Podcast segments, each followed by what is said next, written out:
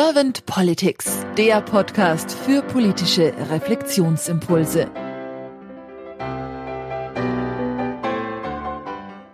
Herzlich willkommen zu einem neuen Podcast von Servant Politics. Mein Name ist Claudia Lutschewitz und ich spreche heute mit Brinkfried Johannes Pösker. Guten Tag, Herr Pösker. Guten Tag, Frau Lutschewitz. Herr Pösker, Sie sind kreativer Philosoph und bildender Künstler. Und ich bin auf Sie aufmerksam geworden via LinkedIn, weil Sie dort in Ihrem Profil stehen haben, Künstler, Neudenker, Impulsgeber, Visionär und Freigeist. Worte, die mich sehr inspiriert haben und auch sehr angesprochen haben. Und dann habe ich mir viele Ihrer Posts angeguckt, die mich wiederum auch sehr angesprochen haben, denn sie sind kreativ und realistisch, so habe ich sie wahrgenommen, lebensnah und tiefgründig. Und das hat mich dann auch neugierig gemacht. Und habe ich mir gedacht, so, den Herrn Pösker, den lädst du dir mal ein zu einem Gespräch bezüglich des Themas Politik der Zukunft. Und wenn Sie soweit d'accord sind, Herr Pösker, dann starte ich gleich mit meiner ersten Frage. Schön, gerne. Herr Pösker, wenn Sie an Politik denken und das so durch Herz und Hirn wandern lassen, was ist nach Ihrer Meinung die Aufgabe von Politik? Ich verstehe sie vor allen Dingen als eine Dienstleistung an der Gesellschaft am großen Ganzen, in dem Politik quasi treuhänderisch die Geschicke der Gesellschaft zu verwalten, den Reichtum zu bewahren und möglichst zu vermehren hat. Und den Reichtum meine ich jetzt nicht nur äh, materiell und finanziell, sondern auch den geistigen, kulturellen Reichtum und äh, vor allen Dingen auch das Zusammenspiel zu sichern.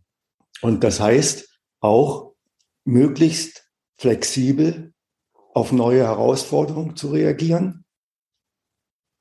Weitsichtig auch. Diese Herausforderungen sehen wir heutzutage immer mehr, weil alles das, was wir tun, langfristige Auswirkungen hat. Also langfristig zu denken und möglichst auch Visionen zu haben, die weit über eine Legislaturperiode herausreichen. Und wie nehmen Sie das dann momentan in der Politik wahr? Ja, generell fühle ich mich recht gut, weil es jetzt in der jetzigen Regierung auch mehr Kooperation als vorher gibt. Also allein schon die Tatsache, dass drei Parteien kooperieren, zeigt für mich, dass ein größeres gesellschaftliches Spektrum abgebildet wird und man sich bemüht, dort die unterschiedlichen Interessen zusammenzufügen. Und das finde ich schon mal äh, als ein sehr gutes Zeichen von Politik. Ich bin nicht zufrieden, was die Reaktion auf die große äußere Problematik im Moment ähm, betrifft, den Krieg in der Ukraine.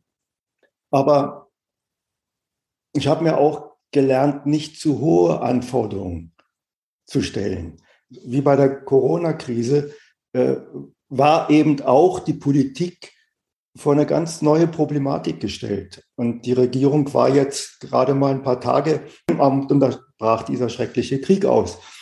Und da finde ich es auch wichtig, Verständnis zu haben, dass Entscheidungen ja dann eben aus der Kürze der Zeit heraus getroffen werden müssen und nicht perfekt sein können und nicht alle Interessen auch abbilden. Also ich bin da nicht mehr so kleinlich, wie ich früher war und erwarte auch nicht, dass unbedingt meine Interessen berücksichtigt werden. Und äh, von daher äh, sehe ich eine recht gute Tendenz in der Politik, zu der auch gehört, dass wir eine Fehlerkultur entwickeln müssten und mehr Verständnis haben, wenn Politiker auch ihre Position verändern, die sie vorher mal kundgetan haben. Das gehört zu einem flexiblen Reagieren auf Herausforderungen dazu. Mhm. Und wenn Sie so in die Zukunft schauen, was wären denn so Ihre Wünsche für die Politik der Zukunft? Na, da war ich jetzt fast schon. Also, dass, dass wir lernen, für ein zueinander Verständnis zu gewinnen oder zu haben und nicht mehr so kleinlich sind, dass wir einander wohlwollend begegnen, dass die Politik vielleicht nicht mehr so dirigistisch bestimmen will und auch der Bürger nicht so sehr erwartet, von oben nun perfekt geleitet zu werden. Es, es braucht ein gegenseitiges Verständnis von Kooperation, auch über Hierarchien hinweg, die nach meinem Wunsch flexibler sein sollten, werden, müssten. Ich beschäftige mich ja seit mehr als 30 Jahren mit den Prägungen, denen wir durch viele tausend Jahre Herrschaftskultur tief in uns tragen, in unseren kulturellen Grundlagen und in unseren Denkweisen. Da sind wir längst nicht drüber hinaus. Dieser Blick nach oben, wo Menschen von oben geleitet werden wollen, auch sich so verstanden fühlen sollten, dass sie von oben geleitet werden, was weggeführt hat von der Wahrnehmung eigener Verantwortung zum Erkennen eigener Verantwortungen. Und das ist ein langer Weg, den wir zu beschreiten haben. Und ich finde es ganz wichtig zu begreifen, dass wir da erst ganz am Anfang stehen. Sowohl aus dem Verständnis der Politiker heraus, wie aus dem Verständnis der Bürger heraus. Die vielfach heutzutage wie enttäuschte Untertanen, aber immer noch als Untertan reagieren und erwarten, wie von Papi da, von Politik, der Politik gut geführt zu werden. Das kann nur miteinander passieren. Und Politik hätte die Aufgabe, möglichst alle Interessen der Gesellschaft zusammenzufügen. Nicht bloß bestimmte zu vertreten und die mit Macht durchzusetzen, sondern zu gucken, dass es allen Menschen gerecht wird, indem man ihnen möglichst gute Lebensbedingungen schafft. Ich habe früher gedacht, also die Politik hätte für das Wohl jedes Einzelnen zu sorgen. Aber das wäre wieder das alte Bild, dass die Politik zu sorgen hätte, dass es den Bürgern gut geht. Sie haben sehr viel Selbstverantwortung dabei, aber die Politik hat die Rahmenbedingungen zu schaffen. Und ich würde mir wünschen, dass eben in dieser Hinsicht der Dirigismus nachlässt, dafür die Information zunimmt. Wenn ich mir was wünschen würde, riefe das darauf hinaus, dass man zum Beispiel den Bürger mehr vor Betrug schützt und Werbung verpflichtet, dem angemessen zu sein, was wirklich dem Produkt entspricht. Also ich finde es ein Unding, auf einer Milchtüte eine blühende Wiese drauf zu haben mit einer Kuh, während die Milch tatsächlich aus Mastanlagen kommt. Das ist ein Betrug, den eigentlich die Politik dann auch zu vermeiden hätte. Und genauso wie sie beim Rauchen mehr äh, da Informationen gibt, wie gesundheitsschädlich das ist, müsste hier auch äh, mehr Information darüber vorhanden sein, wo die Produkte wirklich herkommen, wie die Transportwege waren. Und zumindest im Internet müsste es verpflichtend sein, dass alle diese Herstellungswege transparent wären, dass man sie dort erkennen könnte. Das würde den Bürger mündiger äh, behandeln, als wenn man jetzt ja meinetwegen Massentierhaltung verbietet und der Bürger erwartet wieder, dass das verboten wird. Das, das, das ist altes politisches Denken in meinen Augen. Da höre ich sehr stark raus, dass Ihnen diese Transparenz und auch diese Eigenverantwortung von beiden Seiten sehr wichtig ist. Und bei mir ist ein ganz interessantes Bild entstanden, als Sie das Wort Dirigismus angewandt haben. Da ist bei mir nämlich ein Orchester entstanden, wo ich gedacht habe, Dirigismus hat ja was mit Dirigent zu tun, der was vorgibt. Aber schön wäre es doch, wenn wir in der Gesellschaft es eher orchestral entwickeln, sodass wir alle zusammen den Teil übernehmen können, den wir perfekt können, jeder für sich. Und wir haben vielleicht jemanden vorne, der den Einsatz gibt für etwas oder vielleicht auch mal sagt, Leute, ein bisschen langsamer oder jetzt gebt doch mal ein bisschen Gas. Aber dass wir im Grunde genommen alle am gleichen Pult eigentlich sitzen. Ja, oder für, für mich noch passender wäre Jazzmusik oder, oder Rock, Rockmusik, wo man das wirklich gemeinsam entwickelt. Ja. Ja, wo dann auch die Energie fließen kann und die Dynamik ja. so, ja, ihren eigenen ja. Fluss auch hat. Mhm. Ja. Auch ein sehr schönes Bild, ja. Das, das wäre ein Zukunftsweg. und Musik verbindet ja auch, das wissen wir ja. ja. Wäre ja vielleicht mal ein schöner Gedanke. Herr Pösker, das bringt mich jetzt zu meiner letzten Frage. Wenn Sie jetzt Bundeskanzler geworden wären, Gehen wir mal davon aus. Schauen wir mal in so eine Glaskugel rein. Und Sie hätten ein sehr, sehr kompetentes Team an Ihrer Seite und Sie könnten so zwei bis drei Ihrer Herzensthemen gleich am Anfang anstoßen. Welche wären das denn für Sie?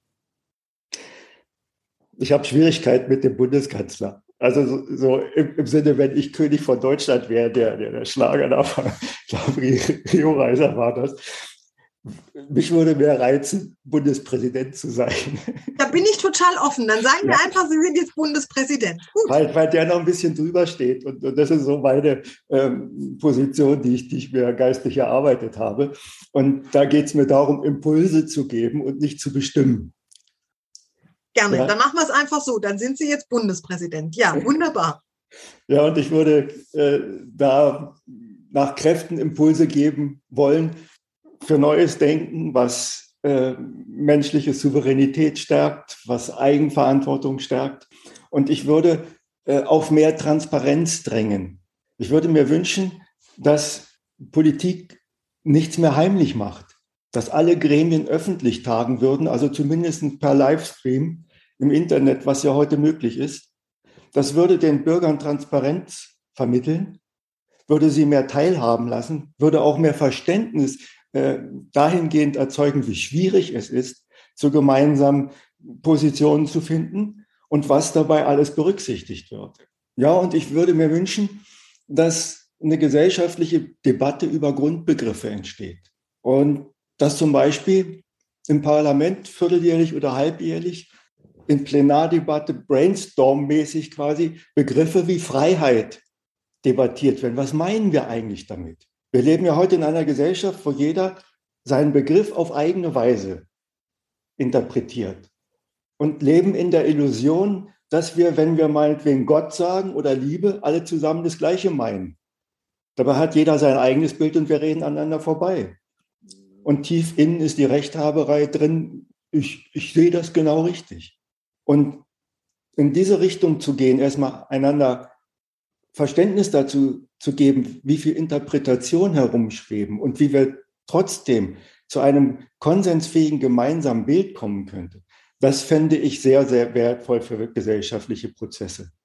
Und da stehen mir so Begriffe wie Freiheit eben, Demokratie, Gerechtigkeit, Frieden oder Gesundheit, kommen mir da in den Sinn. Und da muss nicht ad hoc jetzt in einem großen Gremium gleich ein gemeinsame Interpretation entwickelt werden. Aber zu zeigen, wie wichtig es ist, da miteinander ins Gespräch zu gehen und nicht nur unterschiedliche Sichtweisen zu tolerieren, das würde dazu führen, im Grunde auch von der Basis her, eine Gesprächskultur zu entwickeln, die wir nie gelernt haben. Es wurde immer von oben vorgegeben, wie wir was zu verstehen haben, wie Fragen zu beantworten sind, was Wahrheit wäre. Und dann streiten wir uns über die Interpretation und meinen, unsere Meinungen wären richtig und kommen nicht zusammen. Und diese große Gefahr besteht in allen freiheitlicheren, demokratischen Gesellschaften, dass wir weiter auseinanderfieseln. Und ich bin auch ein Freund davon, dass wir eine Leitkultur auf diese Weise entwickeln könnten und sollten. Und Leitkultur nicht aus der Vergangenheit, aus unseren Traditionen her, sondern eine Leitkultur aus einer Sicht nach vorne, aus einer Zukunft, wo wollen wir denn hin? Denn das bietet die Chance, alle Strömungen, die in der Gesellschaft sind, dann auch wieder zusammenzufügen. Und, und nicht, wenn zum Beispiel Zuwanderung geschieht, ihr habt euch uns anzupassen. Das hätte nur Sinn, wenn wir nach vorn gerichtete Werte hätten, die wir auch nach vorne mitnehmen wollten. Dann können wir sagen, okay, wenn ihr dazugehören wollt, dann sagt ja zu diesen Werten aber nicht sagt ja zu unserer Religion oder, oder weiß ich was, sondern nur auf das, was wir gemeinsam als zukunftsträchtig erachten können. Ich danke Ihnen, Herr Pösker. Da waren für mich sehr, sehr viele inspirierende Gedanken dabei und spannende Impulse. Habe ich jetzt für Sie irgendeine Frage nicht gestellt, die Sie gerne beantwortet hätten zum Thema Politik der Zukunft? Na, ich würde vielleicht noch hinzufügen, dass ich Zukunft nicht als eine bloße Fortsetzung der Vergangenheit verstehe, sondern auch als Überwindung von Vergangenheit. Dass wir gucken, ehrlich gucken, wo stehen wir heute? Wie geht's uns damit? Was fühlt sich nicht gut an? Und was möchten wir verändern? Und aus diesem Veränderungsimpuls, ich spreche da vom tiefen Sehnen, was uns letztendlich alle verbindet, ja, nicht die Wünsche, nicht die Vorstellungen, die wir diesbezüglich haben, aber dem Sehnen meinetwegen nach, nach, nach Frieden, nach Wohlgefühl, dass wir dafür neue Bilder entwickeln. die nach vorne gerichtet sind. Und das trifft das, was ich zuletzt auch sagte. Und das kann zu Gemeinsamkeit führen und nicht dieses Beharren auf dem Alten. Wir bringen alle unterschiedliche Vergangenheiten mit. Individuell wie kulturell und wenn an Menschen aus anderen Gesellschaften kommen, eben auch gesellschaftlich, andere gesellschaftliche Erfahrungen. Die werden uns immer trennen, weil wir an dem Vergangenen an, an nichts ändern können. Aber wenn wir lernen, nach vorne zu schauen und zuversichtlich nach vorne zu schauen, im Sinne, wir, wir können das zusammenbringen und wir können das, dann wird uns das vereinen und das wird uns stark machen. Ich danke Ihnen, Herr Pörske, sehr für Ihre Zeit und Ihre Impulse und sage dann einfach mal bis bald.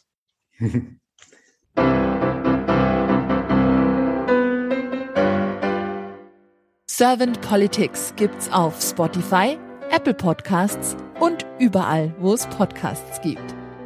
Abonniert uns gerne und hinterlasst uns eine Bewertung.